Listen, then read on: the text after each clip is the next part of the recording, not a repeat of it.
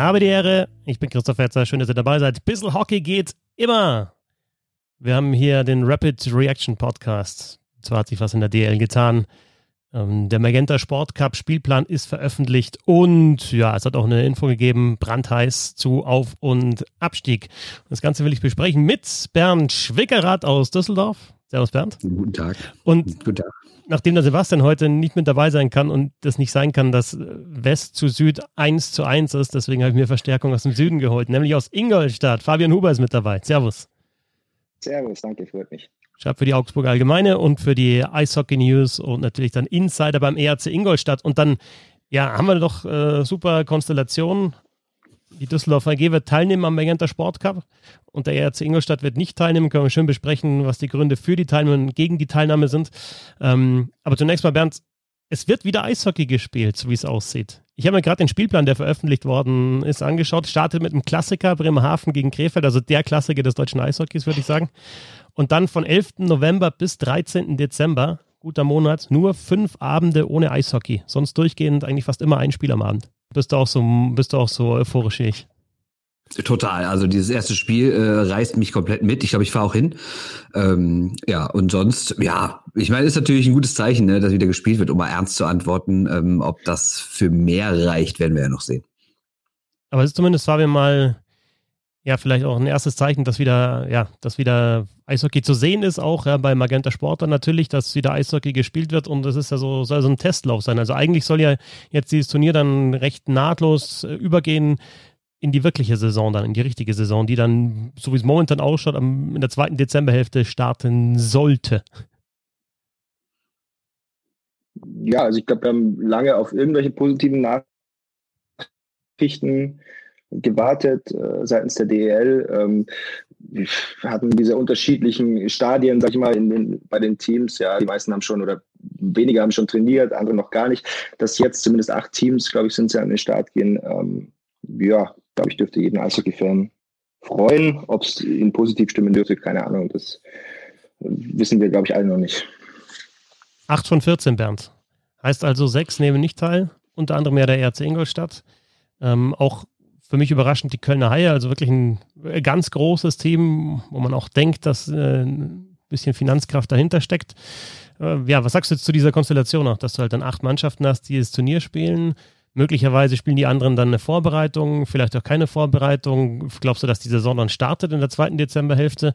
Äh, startet sie vielleicht mit weniger Mannschaften? Mit den acht, die da spielen? Also es gibt so einen Haufen Szenarien eigentlich, ne? Ja, also zuerst mal ist das natürlich ein ganz klares Zeichen, dass man sich davon verabschiedet hat, zwingend mit 14 Teams in die Saison zu gehen. Ne? Ich meine, man muss ja auch immer genau lesen und auch in den vergangenen Wochen hieß es schon häufiger, äh, wir wollen möglichst mit allen 14 Teams starten. Das heißt, es ist schon seit Wochen klar, dass es nicht hundertprozentig mit allen eine ganz normale Saison geben wird. Aber jetzt ist natürlich die Frage, wie inter interpretiert man das? Sagt man einerseits toll, dass sich überhaupt acht Mannschaften gefunden haben? Das ist ja so die Sichtweise, die gerade die DEL so nach außen verbreitet. Oder sagt man sich, oh Gott, wenn nicht mal irgendwie für einen Monat das Geld da ist für alle 14 Mannschaften, wie soll diese Liga überhaupt überleben? Und das klappt ja auch jetzt nur, weil die Telekom noch Geld dabei tut. Ja, es gibt Lothar Siegel zum Beispiel, Gesellschafter aus Augsburg, der sagt, die tun zwar was bei, aber es reicht noch lange nicht. Wir müssten eigentlich noch viel mehr bekommen. Also jetzt nicht zwingend von der Telekom, aber generell müssten wir noch viel mehr bekommen, um spielen zu können. Ähm, aber grundsätzlich ist es ja schon mal ein gutes Zeichen, dass, dass, dass da irgendwie eine neue Geldquelle aufgetan wurde durch die Telekom. Ähm, ja, ob das dann wirklich reicht. Ich finde es ehrlich gesagt kein gutes Zeichen. Ja, man kann sagen, es ist gut, dass mehr Mannschaften als zwei, bisher haben wir nur München und Berlin Testspiele gemacht, dass mehr als zwei spielen, aber acht finde ich dann doch ehrlich gesagt ein bisschen wenig. Das ist ja nur knapp die Hälfte. Bisschen mehr als die Hälfte, würde ich sagen. Deswegen sagte ich knapp. knapp mehr als die Hälfte. Ja. Ähm, ja. Fabian, wie denn das in Ingolstadt? Das ist jetzt ein Team von den Sechsen, die äh, nicht teilnehmen.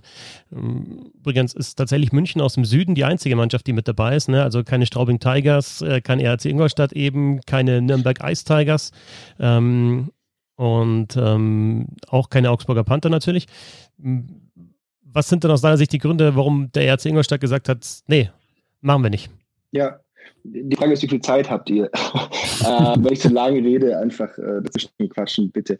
Äh, man hat das recht schnell, ich glaube am Montag oder Dienstag äh, sogar schon kommuniziert, dass man da nicht teilnehmen wird. Offiziell zwei Gründe genannt, organisatorische und finanzielle Gründe. Ja, äh, finanzielle Gründe einfach dadurch, dass man, ja, wie Klaus Lee, der Geschäftsführer in Ingolstadt schon des Öfteren gesagt hat, unter den gegebenen Bedingungen sich nicht in der Lage sieht äh, zu spielen. Man hat vielleicht, werden wir da später noch ein bisschen drauf kommen, in Ingolstadt wirklich ja fast die massivsten Sparmaßnahmen in der ganzen äh, DEL auch beschlossen.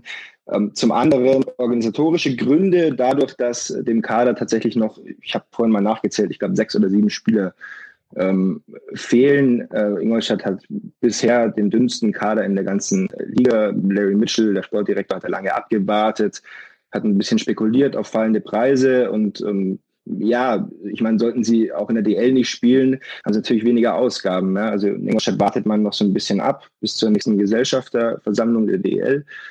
Ähm, und wird dann exzessive, glaube ich, wenn man sich dazu entschließt und wenn man irgendwie die finanziellen Mittel auftreibt, um an den Start gehen zu können, wird dann erst die Kader nachbesetzen. Und das waren so die zwei Hauptgründe. Also nicht voller Kader auf der einen Seite, finanzielle Voraussetzungen ähm, auf der anderen Seite. Also ähnlich wie in Augsburg, dass man gesagt hat, äh, dieses, dieses Startgeld oder Antrittsgeld äh, ist, wiegt nicht äh, auf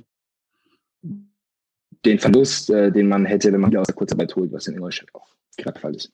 Okay, aber da muss ich ja mal reingehen, weil das Finanzielle verstehe ich total. Ne? Wenn man irgendwie sagt, äh, ja, wir nehmen da nicht genug Geld ein und wir haben ja nur Ausgaben und wahrscheinlich ist ja nicht ganz klar, aber vermutlich wird ja ohne Zuschauer gespielt. Also das heißt natürlich noch, das entscheiden die lokalen Gesundheitsbehörden vor Ort, aber wenn wir uns mal die aktuellen Zahlen so angucken, dann werden da ja nicht viele Zuschauer erlaubt sein selbst wenn ein paar rein dürfen, ist das ja nichts, wo du sagst, oh, das rettet uns jetzt und, und, und, und sichert uns irgendwie die Ausgaben oder, oder, oder vielmehr sichert uns die Einnahmen, um die Ausgaben decken zu können. Was ich allerdings nicht ganz verstehe, ist das mit dem Kader, weil ich meine, in diese, in diese Leihverträge mit den Zweitligisten oder wohin die Leute rübergegangen sind, steht ja ganz eindeutig drin, also gehe ich erstmal voll aus, dass wenn die DEL startet oder wenn der eigentliche Arbeitgeber, in dem Fall Ingolstadt, die Spieler wieder braucht, dass sie auch jederzeit zurückkommen können. Deswegen also in Düsseldorf ist es zum Beispiel so, die DEG hat aktuell zwei Spieler verliehen. Das ist einmal Max Kammerer, der ist aber nach Österreich verliehen und schon, und schon länger. Und das andere ist halt äh, Marco Nowak. Und der spielt ja in Krimmelschau, aber ich habe jetzt schon das falsche Wort benutzt, weil er spielt gar nicht, er trainiert dort nur weil die DEG nämlich ganz klar sagt, wenn er da spielen würde, müssten wir ihn ja aus der Kurzarbeit rausholen und das müssten wir dann bezahlen, weil die Zweitligisten sich jetzt anscheinend nicht leisten können. Wie ist es denn in Ingolstadt? Die ganzen Spieler, die jetzt verliehen sind, zahlt die Ingolstadt anscheinend dann auch nicht selbst. Also da scheinen die Zweitligisten ja das Geld zu haben, oder? In Ingolstadt sagt man generell zur Laie, sie wollen nicht verleihen, weil man dann eben die Spieler aus der Kurzarbeit holen müsste. Sprich, das heißt für mich, die müssten auch einen Teil weiterzahlen. Ähm, es sind jetzt aktuell nur zwei Spieler aus der Kurzarbeit draußen, die einen ähm, Vertrag haben. Die spielen beim Oberligisten in Rosenheim, äh, beim Kooperationspartner. Wie genau das geregelt ist, wer da äh, welches Gehalt übernimmt und wie viel davon, weiß ich nicht genau. Ähm, wie gesagt, man hat generell gesagt, man will nicht ausleihen, um die Spieler nicht aus der Kurzarbeit zu holen und sich so Geld zu sparen. Ja, und dann frage ich mich zum Beispiel auch, wie Nürnberg das macht, ne, wo auch sehr viele Spieler verliehen sind. Ne? Oder, oder, oder wie macht Köln das jetzt? Ne? Zahlt Kassel dann jetzt äh, die Gehälter der beiden Müllers oder zahlt Köln die weiter? Was ich mir eigentlich nicht vorstellen kann, wenn man die Nachrichten gestern aus Köln gehört hat. Aber hey Bernd, dann, also, dann, dann frag doch da einfach mal nach und lass dir das erklären von den Vereinen. Die werden dir das doch sicher sagen, oder? Wer dann da die Vereine ja, zahlt. also, ruf halt einfach mal an, du hast doch die ganzen Telefonnummern, frag halt nach. Ganz einfach. Wird ja ganz groß geschrieben, gerade was die Finanzen angeht. Ne? Also wie gesagt, aus Düsseldorf weiß ich es hundertprozentig. Da hat mir der Manager Nicky Mont ganz klar gesagt, äh, wir haben aktuell, weil die DEG hat ja auch diverse Spieler mit Förderlizenzen und die könnten ja zum Kooperationspartner in die DEL 2 nach Dresden gehen, aber da hat Nicky Mont ganz klar gesagt, aktuell wissen wir nicht, wie wir das machen sollen, weil wenn wir eine normale Saison hätten, würde das mit einer jetzt schönes Wort Arbeitnehmerüberlassung funktionieren. Das heißt, die Spieler werden ganz normal, sind nach wie vor bei der DEG angestellt, werden aber im wahrsten Sinne Sinne des verliehen an einen anderen Verein, dann können die da spielen. Es gab es ja in den letzten Jahren immer wieder, gibt ja mehrere Kooperationspartner, aber was Landshut, mal was Bad Nauheim für Düsseldorf, und haben ja auch so ein Max Kammerer oder sowas, hat ja auch dann schon in Bad Nauheimer gespielt, wurde aber damals noch von der DEG bezahlt. Jetzt sagt Mont halt ganz klar, das können wir uns nicht leisten. Wir fangen ja nicht an, bei sechs, sieben jungen Spielern immer volle Gehälter zu zahlen, dann spielen die woanders. Also die Problematik und, und wie ist es, äh, Fabian, wahrscheinlich äh, sagte noch Larry Mitchell beziehungsweise der RC Ingolstadt, wenn wir jetzt damit anfangen für dieses Vorbereitungsturnier, dann ist sozusagen ist die Tür offen. Ne? Also dann, dann geht jeder davon aus, okay, dann gehen wir über in die Saison. Das heißt, wer sich halt jetzt verpflichtet, dieses Vorbereitungsturnier mitzuspielen, ähm, der ist im Endeffekt halt dann auch drin, was eine Saison anbelangt. Ne? Weil es wird ja keiner sagen, jetzt zum Beispiel Bremerhaven, okay, wir machen jetzt dieses Vorbereitungsturnier, ah, okay, jetzt ähm, läuft doch nicht so richtig, äh, bleibt dabei, dass wir maximal, was ich, 20 Prozent Zuschauer reinlassen dürfen, haut nicht hin, oh, jetzt müssen wir schauen, was machen wir mit den Spielern, jetzt haben wir ihnen eigentlich die Verträge gegeben und, und die sind wieder da, sind nicht in der Kurzarbeit, jetzt müssten wir die weiterzahlen. Ne? Also wenn du einmal anfängst damit, so wahrscheinlich die Befürchtung, dann kannst du es halt nicht mehr zurückdrehen klar, es schafft irgendwie Erwartungen auch bei den Fans. Und ich meine, Klaus Lidi, der Geschäftsführer, hat zwar immer gesagt, wir, wir wollen zu 100 Prozent spielen und wir tun alles dafür, dass hier gespielt werden kann an diesem Standort, hat aber immer dieses Wenn und dieses Aber angehängt und gesagt, wenn die finanziellen Voraussetzungen ähm, stimmen. Und ich kann jetzt nochmal auf, auf die Sparmaßnahmen so ein bisschen eingehen. Also wie gesagt, man hat den Kader erst halb gefüllt, man hat die Spieler in hundertprozentige Kurzarbeit geschickt. Das ist jetzt kein Alleinstellungsmerkmal in der DEL. Wie es interpretiert wird, äh, glaube ich schon. Also die, die, die Spieler äh, kaufen sich selbst Eiszeiten einmal die Woche, ähm, haben sie mir erzählt. Ähm, die Spieler trainieren privat in einem Fitnessstudio, nicht in den Räumlichkeiten der Saturn Arena.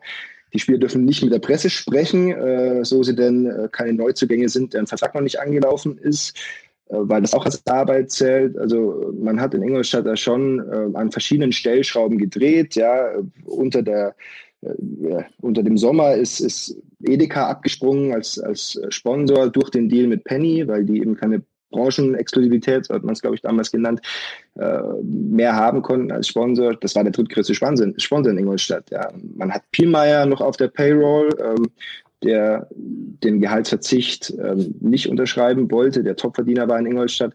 Ähm, also man hat da verschiedene Probleme, die sich angehäuft haben, auch schon vor Corona mit den beiden Großsponsoren Mediaturn und Audi, denen es wirtschaftlich nicht so gut geht.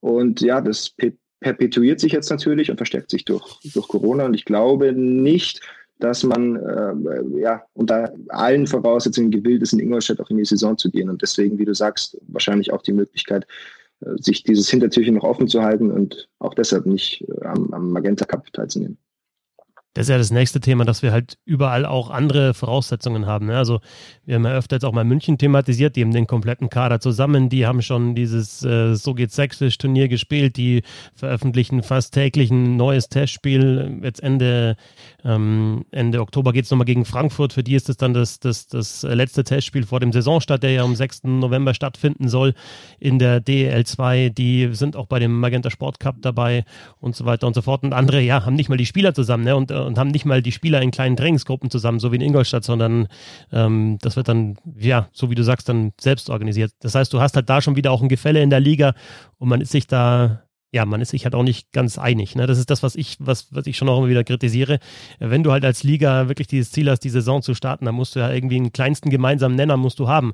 Und wenn wir dann zwischen kompletter Kader da, alle Kontingentspieler da, kompletter Trainingsbetrieb und Testspiele und halt, ich kaufe mir selber eine Eiszeit, wie jetzt ich in der Hobbymannschaft, ähm, dieses Gefälle hast, dann, dann kann es doch auch nicht funktionieren, oder? Mit, mit, mit 14 Mannschaften und ähnlichen Bedingungen, die dann, du musst ja auch dann wieder Wettbewerbsgleichheit oder zumindest ein bisschen Fairness haben, wenn die Saison losgeht. Ja, um, um da mal ganz kurz was einzuwerfen. Also ich habe vor ein paar Wochen mit, mit Tim Wohlgemuth gesprochen, äh, der ja auch beim, äh, bei dieser DEB-Maßnahme war in, in Füssen und der dann gesagt hat, für, für sie ist es wirklich ganz schwierig, äh, sich da auch zu fokussieren und auf irgendeinen, wann auch immer äh, möglichen Saisonstart hinzuarbeiten. Ja, wenn du äh, keine Fitnesstrainerin, ist es ja im Fall von Ingolstadt dabei hast, wenn du selbst jedes Mal trainieren musst, wenn immer wieder was verschoben wird, wenn du siehst, wie, wie Kollegen von anderen Vereinen Vorbereitungsspiele spielen, seit Wochen auf dem Eis sind mit der Mannschaft, und er sagt, sollte die Saison starten, wird das ein ganz entscheidender Knackpunkt und auch ein großes Problem sein, dass du beim Saisonstart auch einfach ganz unterschiedliche Fitness, mannschaftliche etc. Äh, Voraussetzungen hast, äh, mit denen du in die Saison gehst. Aber das ist ja genau die Sache. Dafür ist ja genau dieser, dieser Cup eigentlich da, weil ich, wir wissen ja, normalerweise werden ja Testspiele Monate im Voraus vereinbart und äh, kann ich auch wieder aus Düsseldorfer Sicht äh, erzählen, bei der DEG, die war ja 2015 in der Champions League und hat es allen so Spaß gemacht, so oh, Gegend zu reisen, irgendwie nach Finnland und nach Österreich und sowas. Und, und damals hieß es ja, weißt du ja auch aus Ingolstadt, dass, dass irgendwie die britische Liga gerade irgendwie so im Aufschwung ist und dass es ganz witzig ist mit den Fans von denen, das ja. die DEG äh, quasi den Fans einen Traum erfüllen wollen diesen Sommer und hat Testspiele in Nottingham war es, glaube ich, ähm, organisiert und da sollten, wollten halt ohne Ende Fans hinfliegen, wäre alles super gewesen, ja alles abgesagt. Natürlich auch die sonstigen Testspiele, die man sonst so hat, sei es irgendwelche Turniere in der Schweiz, was es da alles so gibt, wurde alles abgesagt. Und gerade deswegen haben sie ja gesagt, okay, weil ja niemand aktuell wirklich Testspiele hat, also zumindest nichts außer München und ein bisschen Berlin, machen wir dann diesen Cup, damit alle vernünftig gleich in die Saison gehen. Wenn jetzt aber natürlich alle nicht mitspielen, dann ist das ja auch wieder äh, weg. Also du hast, genau wie du richtig sagst, überhaupt keine Gleichheit. Wenn du wirklich am 18. Dezember startest, wären das fünf Tage nach dem Finale. Das heißt, du hast einerseits acht Mannschaften, die dann äh, sechs, teilweise sieben, acht, neun Spiele hatten und du hast andere Mannschaften, die hatten einfach gar nichts. Da haben dann einzelne Spieler irgendwo in der zweiten Liga rumgegurkt oder in der dritten Liga oder wie im Fall von Marcel Brandt sogar in der fünften Liga. Und da fragt man sich natürlich auch, klar, wird eine Saison nicht am ersten Spieltag entschieden. Andererseits, wenn es keine Playoffs gibt, ist die Hauptrunde ja umso wichtiger. Und wenn dann eine andere Mannschaft erstmal noch drei, vier, fünf, sechs Wochen braucht, um irgendwie reinzukommen, dann ist die Saison vielleicht für die sogar schon beendet ich glaube, ganz terminiert wurde diese Gesellschafterversammlung ja nicht, aber sollte man in Ingolstadt dann nach der Gesellschafterversammlung entscheiden zu spielen, äh, hat man, wie gesagt, noch so viele Kaderplätze aufzufüllen. Das äh, sollte jetzt bei der aktuellen Marktlage kein Problem sein, aber bis du deinen Kader zusammen hast, äh, dann alle nach Ingolstadt holst, trainierst, ähm, von einer sechswöchigen Vorbereitung, glaube ich, brauchen wir da nicht sprechen. Und wie du sagst, Bernd, von, von äh, regelmäßigen Testspielen auch nicht. Also ich weiß nicht, wie das dann funktionieren soll in der Vorbereitung hier in Ingolstadt. Ja, und genau deswegen jetzt auch die Aussetzung des Abstiegs. Das kam ja jetzt heute offiziell von der DL, dass es also keinen Absteiger geben wird in der Saison 2021, wie auch immer sie dann durchgeführt wird. Hm, das heißt, es soll aber trotzdem einen Aufsteiger geben. Also wenn, das ist jetzt auch wieder eine komplizierte Regelung, aber ich versuche es mal ähm, runterzubrechen, wenn in der DL2 26 Hauptrundenspiele gespielt werden und eine Mannschaft diese 26 Hauptrundenspiele absolviert und dann in den Playoffs sich mindestens sechs Siege holt, inklusive eines Finals, bis jetzt noch richtig, ne? Mhm. Dann ist das der Aufsteiger als Meister in die DEL und dann hätten wir möglicherweise 15 Mannschaften und deswegen halt keinen Absteiger. dann würde 21, 22 eine DEL mit 15 Mannschaften stattfinden und dann wenn es aber dann in der Saison danach wieder einen Aufsteiger gäbe, steigen wieder zwei ab, dass wir bei 14 sind. Nur die Frage, die ich mir stelle, brauchen wir das mit den 15, 14 auch und Absteiger und so weiter? Weil in der Pressemitteilung der DL stand auch öfter mal, wenn tatsächlich äh, aus wirtschaftlichen Gründen nicht eine Mannschaft halt runter muss. Ne? Aber auf jeden Fall könnte es den Fall geben, dass 21, 22, 15 Mannschaften in der DL spielen. Das soll einen Aufsteiger geben. Und Aber was du da ja auch nicht vergessen darfst, ist, es kann ja gar nicht jede Zweitligamannschaft aufsteigen. Ne? Das haben wir ja auch schon mal thematisiert, ja. dass es eben nicht ist wie in anderen Sportarten, wo alle Zweitligisten in der Saison starten und theoretisch die Chance haben, nächstes Jahr in der ersten Liga zu spielen. Nein, du musst dich ja bewerben, du musst das gewisse Voraussetzungen, vor allem wirtschaftliche Sachen nachweisen. Und deshalb gibt es ja eh nur drei Zweitligisten, die aktuell angemeldet haben, theoretisch übernächste Saison der ersten Liga zu spielen. Das heißt, es ist relativ, ich meine, klar, es sind natürlich auch dann Teams wie Kassel und Frankfurt, also Mannschaften, die jetzt auch nicht ganz schlecht sind, aber das es zwingend nächstes Jahr 15 Mannschaften der Liga gibt, sehe ich noch nicht, ehrlich gesagt. Wie sind denn eure Szenarien für die neue Saison, nachdem sich Gernot Trippke jetzt auch schon nochmal geäußert hat und Düsseldorf wird Meister. okay, Düsseldorf wird Meister, Ingolstadt wird Meister, aber sonst, ne? Ähm, ähm, Gernot Trippke gesagt hat, dass es, dass es jetzt durchaus auch vorstellbar ist, also sie wollen auf jeden Fall starten und das heißt dann vielleicht auch mit weniger Zuschauern oder gar keinen Zuschauern mit Geisterspielen. Ähm, das hat sich ja dann doch extrem gewandelt, ne? Nicht nur die, die verschiedenen Startzeitpunkte immer wieder verschoben, sondern auch ja, den Umgang mit, mit Zuschauern. Was, was ist aus deiner Sicht, äh, Fabian, das realistischste Szenario? Ich glaube, dass wir auf jeden Fall eine Eishockey sehen werden, DL-Eishockey. Ich glaube auch, dass mehr Mannschaften teilnehmen als jetzt äh, beim Magenta Cup. Ich glaube aber nicht, dass alle Mannschaften teilnehmen. Also ich glaube, wir werden eine Saison mit äh, 10, 11, 12 äh, Mannschaften äh, sehen und ich glaube, ein, zwei, drei werden sagen, können wir nicht eingehen. Ähm, dieses Risiko und ähm, ja, ich glaube schon, dass sie nicht äh, diese Saison ganz absagen können. Ich glaube, das, das kann sich die DL nicht leisten. Ist jetzt ein schwieriges Wort, wenn wir über finanzielle Probleme sprechen, aber ich glaube nicht, dass es ein bisschen wird. Aber genau das ist ja der große Vorteil. Ne? Äh, einerseits würdest du ja jetzt sagen, ja, mit äh, wie acht, neun, zehn, wie viele es auch immer nachher sein werden, ist es keine volle Saison und das ist scheiße. Andererseits musst du sagen, das ist eigentlich die Rettung für die DL.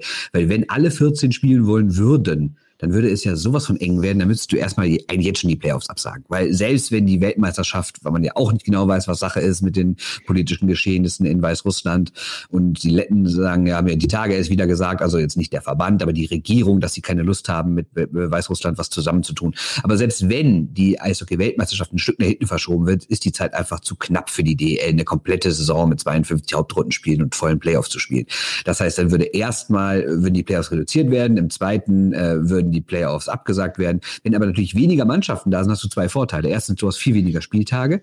Und das ist natürlich der eine Vorteil, dass du noch alles rumkriegst und dann noch Playoffs mitkriegst. Aber was noch viel wichtiger ist, wir haben ja noch überhaupt nicht über den Fall gesprochen, dass es Corona-Fälle innerhalb der Mannschaften gibt, deswegen Spiele abgesagt werden müssen und Mannschaften irgendwie über Wochen in Quarantäne müssen. Das erleben wir gerade überall. In Nordamerika ist das, in Schweden gibt es das, in der Schweiz gibt es das, in Österreich sind, glaube ich, heute, glaube ich, zwei Spiele oder so, der Rest komplett abgesagt. In Deutschland, in der Bayernliga.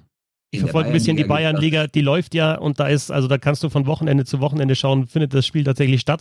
Und es geht ja nicht nur, Bernd, um Corona-Fall, Entschuldigung, dass ich jetzt unterbrochen habe, aber da, da, da, bin ich jetzt mal nah dran in dem Fall. Äh, bei Ingolstadt und Düsseldorf kennt ihr euch besser aus, aber ähm, beim TV Miesbach Ja, aber ist ja tatsächlich auch so, es geht ja nicht nur um den Corona-Fall in der eigenen Mannschaft, sondern dann willst du mal einen U20-Spieler mitnehmen zum Beispiel, der einen Verletzten ersetzt, dann ist aber, da hat das U20-Spiel halt dann wieder in München stattgefunden, das war Risikogebiet oder bei denen gab es einen Verdacht oder im Umfeld eines Spielers, also wir hatten in der Bayernliga Peißenberg, da war anscheinend im Umfeld, Umfeld eines Spielers einer positiv getestet, Vorsichtsmaßnahme Peißenberg, Peißenberg hat das nächste Spiel abgesagt und der letzte Gegner von Peißenberg, das war Miesbach, hat auch abgesagt. Also da fällt dann gleich mal, fallen dann am Wochenende zwei, drei Spiele aus. Und die musst du ja dann wieder nachholen. Und wenn du sagst, du machst eine Saison in, im Zeitraum von einer halben Saison, dann gibt es keinen Zeitpunkt mehr, wo du so ein Spiel nachholen kannst, weil dann spielst du Dienstag, Mittwoch, Freitag, Sonntag.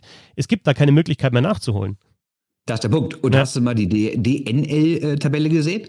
Also, also das ist der Wahnsinn. Also manche Teams haben zwei Spiele und manche ja. Teams haben sechs. Also, also, also Köln war über Wochen raus. Äh, Mannheim hatte schon Fälle, Landshut hatte Fälle, also die äh, Eisbären, Juniors hatten schon Fälle. Also diverse DNL-Mannschaften konnten bisher ihren Spielplan nicht einhalten.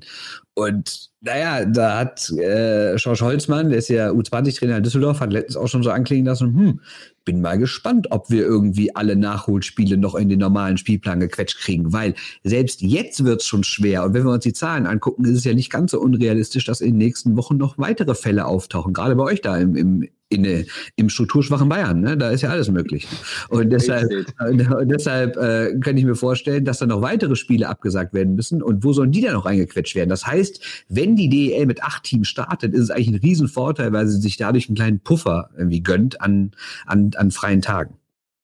Die Frage, die ich mir tatsächlich stelle, ist, was, was passiert mit den äh, anderen sechs Teams? Können die durch ja. Kurzarbeit, durch äh, Nichtspielen, durch ausgefallene Sponsorengelder, ich, man weiß auch noch nicht, wie das abläuft mit den Sponsoren, ja, wenn nicht gespielt wird, ähm, können die dann tatsächlich diesen Winter überleben und, und welche DL sehen wir dann in der nächsten, hoffentlich Corona-freien Saison? Aber da gab es ja kürzlich mal die Aussage aus, aus, aus Straubing ne, von Gabi Sennebogen, die dann irgendwie vorgerechnet hat, äh, wenn man jetzt die Saison gar nicht spielt, dann sind es irgendwie 1,5 Millionen Euro Verlust. Und wenn du aber eine Saison spielst mit reduzierten Zuschauern, ob halt irgendwie zwischen 20 und 50 Prozent, dann sind es halt bis zu 4 Millionen Euro Verlust. Im Endeffekt, also spart man sich dann doch durch die abgesagte Saison ähm, noch Geld. Ob man natürlich das Geld dann aufbringen kann, die Verluste ist halt dann die nächste Frage, klar.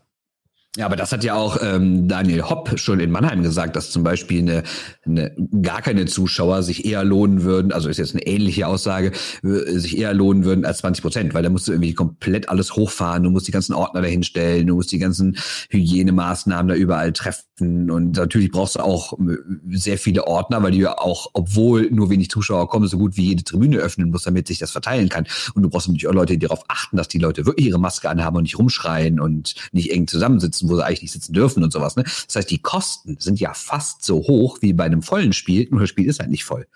Und du brauchst auch Leute, die reingehen. Also ich, ich habe jetzt am Wochenende, genau, glaube ich, äh, irgendwie FC Kaiserslautern gegen FC Ingolstadt. Äh, ich glaube, 7500 Zuschauer waren erlaubt und knapp 2.000 oder 3.000 sind gekommen. Ja. Also das ist ja die nächste Frage. Ne? Ob ja, Leute haben keinen Bock. Ihre. Ja.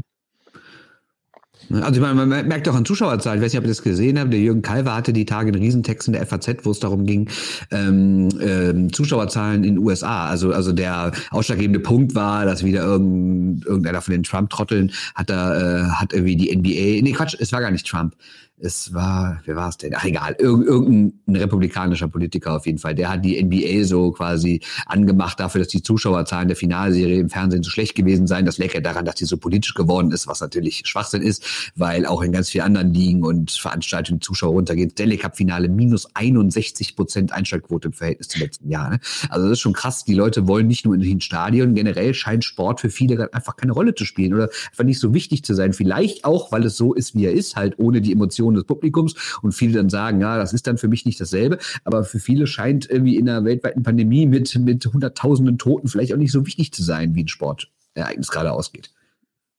Und trotzdem war die erste Reaktion ausgelöst durch mein Eishockeyherz natürlich, als ich den Spielplan gesehen habe, äh, geil. Da ist halt dann jeden Abend zumindest wieder was los. Also es tut sich zumindest was. Du hast einen kleinen Silberstreif, wie das Ganze dann laufen wird, äh, keine Ahnung, aber ich finde es ich, ich, ich habe es auch nicht rausfinden können. Ne? Ich hätte daher, in dem Fall hätte ich ja einen ganz guten Kontakt, aber ich weiß nicht, von wem die Initiative ausgegangen ist. Aber ich denke schon, dass die Telekom und Magenta Sport da schon äh, wirklich was dafür getan haben auch ähm, und sich auch engagiert haben und auch mit ja den Spielplan mit, mit äh, ausgetüftelt haben. Und äh, ja, wenn ich mir den Spielplan so anschaue, ist das ja vielleicht auch eine Option dann für danach, dass du halt nicht sagst, du spielst, vielleicht spielst du halt tatsächlich dann unter der Woche ne? und hast halt dann halt nur nicht, nicht einen vollen Spieltag mit sieben Spielen, sondern hast dann vielleicht halt mal zwei Spiele an einem Abend und spielst die, die ganze ganze Zeit durch und weiß ich nicht, hast dann vielleicht den Fall, dass man jemand von halt dann von Bremerhaven nach äh, Wolfsburg auswärts fährt und halt so eine Woche Auswärtstour äh, macht. Ist jetzt nur natürlich ein, irgendwie so ein, so ein Gedanke von mir, keine Ahnung, ob das wirklich so sein wird, aber wenn du halt nach Bremerhaven fährst am Freitag und dann fährst du wieder zurück und dann machst du die nächste Reise, also ich glaube, man muss auch ein bisschen probieren, wie das mit der Rumreiserei sein kann ne? und wie du da vielleicht auch, ja, in Anführungszeichen kluge kluge Wege, Reisewege auch äh, etablieren könntest. Ja, nicht nur das. Du musst ja auch gucken, wie das mit den Hotels ist. Ich meine, ihr kennt alle dieses schöne Wort Beherbergungsverbot, was hier seit Tagen irgendwie durch die Medien geistert. Was ist denn, wenn eine Mannschaft aus dem Risikogebiet, sagen wir mal Berlin, wo ja auch nicht gerade wenig äh, Fälle sind, die spielt in Schwenningen und in, und in Baden-Württemberg heißt es aber gerade, dass Menschen aus Berlin hier nicht ins Hotel dürfen. Ja, was machen die denn dann?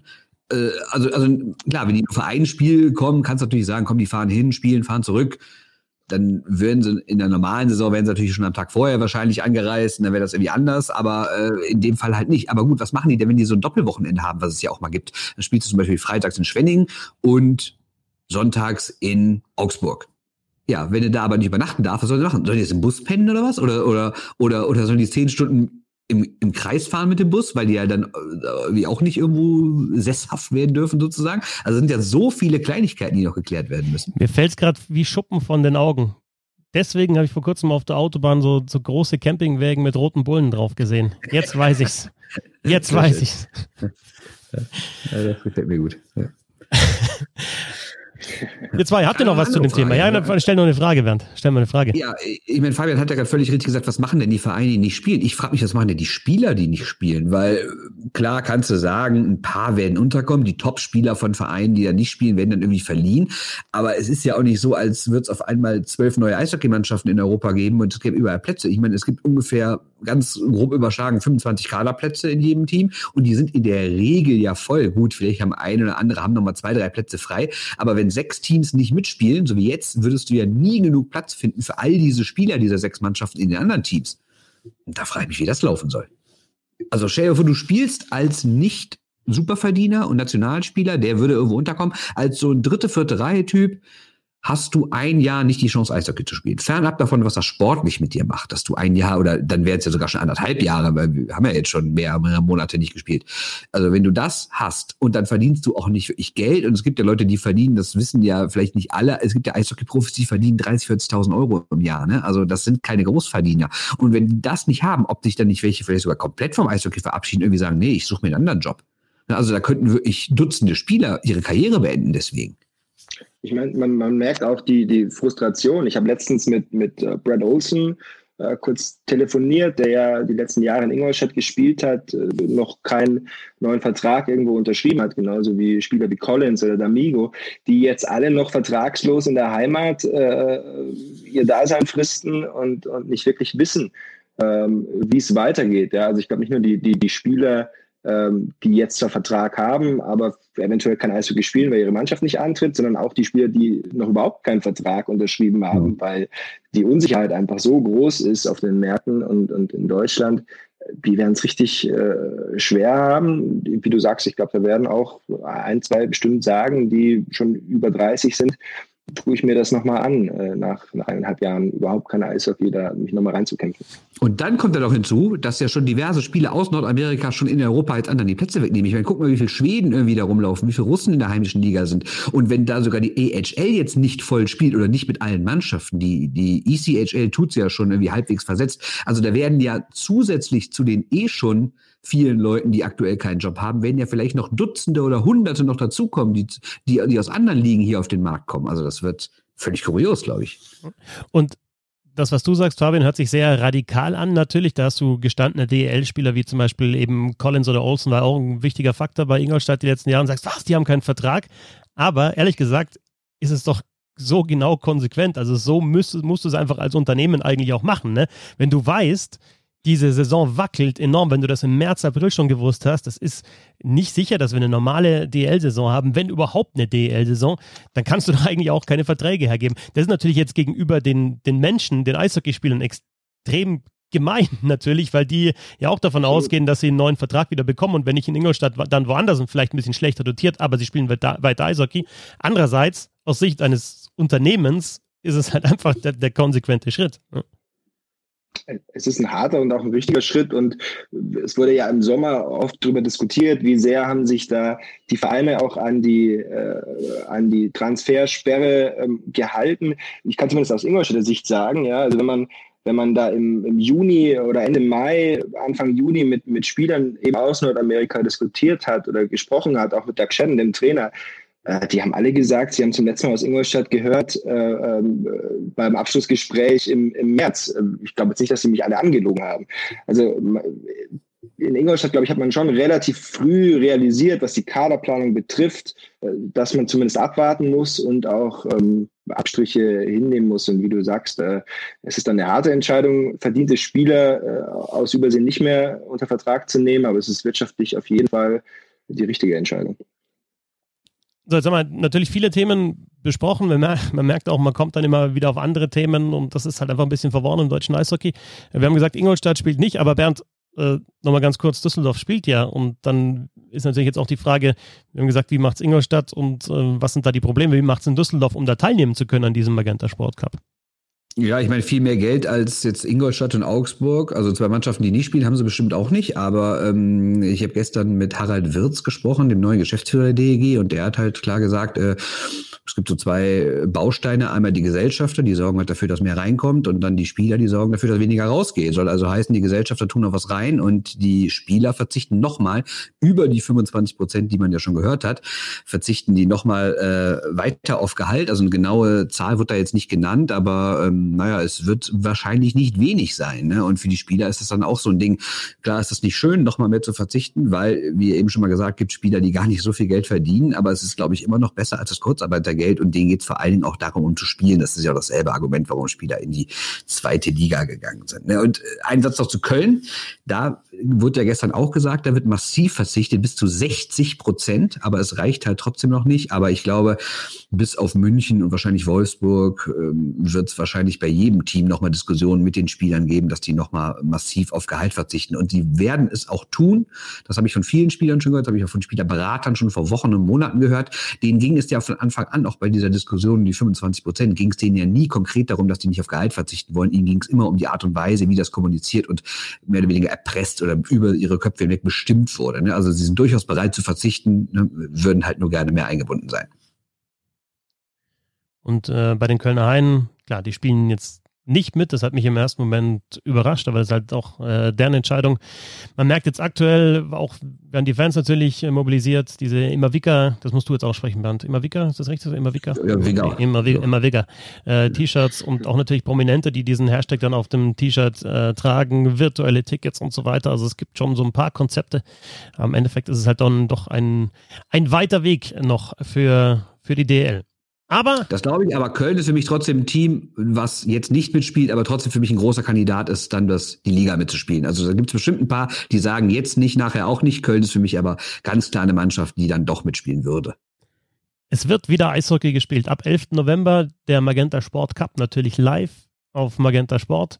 Ab 6. November die DL2 auch teilweise auf Magenta Sport zu sehen. Und dann schauen wir mal, wie das laufen wird mit dem Magenta Sport Cup und ob dann auch die Saison starten wird in der zweiten Dezemberhälfte, 18. Dezember. Vielen Dank an Bernd Schwickerath und an Fabian Huber. Ihr könnt die beiden auf Twitter finden. Der Bernd unter b-schwickerath und der Fabian, das musst du jetzt aussprechen, Bernd, das kann ich nicht. Huberbur. Probier das mal, Bernd. Huberbur. Du musst nochmal sagen? Huberbur. Huberbur? Der Huberbur. Ja, fast. Ja, mehr oder weniger. Schöner das Versuch. Wie so ein Kaugummi aus meiner Jugend. Ja. Bubba, bubba. Ja, genau. ja. Ähm, vielen Dank euch beiden, vielen Dank euch auch fürs Zuhören. Ihr könnt ein bisschen Hockey, wie ihr wisst, unterstützen. www.steady slash.de bisschen Hockey. Äh, steady.de slash bisschen Hockey, genau. Oder www.paypal.me slash support bisschen Hockey. Und ja, dann schauen wir mal, wie sich die nächsten Tage und Wochen entwickeln. Danke fürs Zuhören. Bis zum nächsten Mal. Tschö.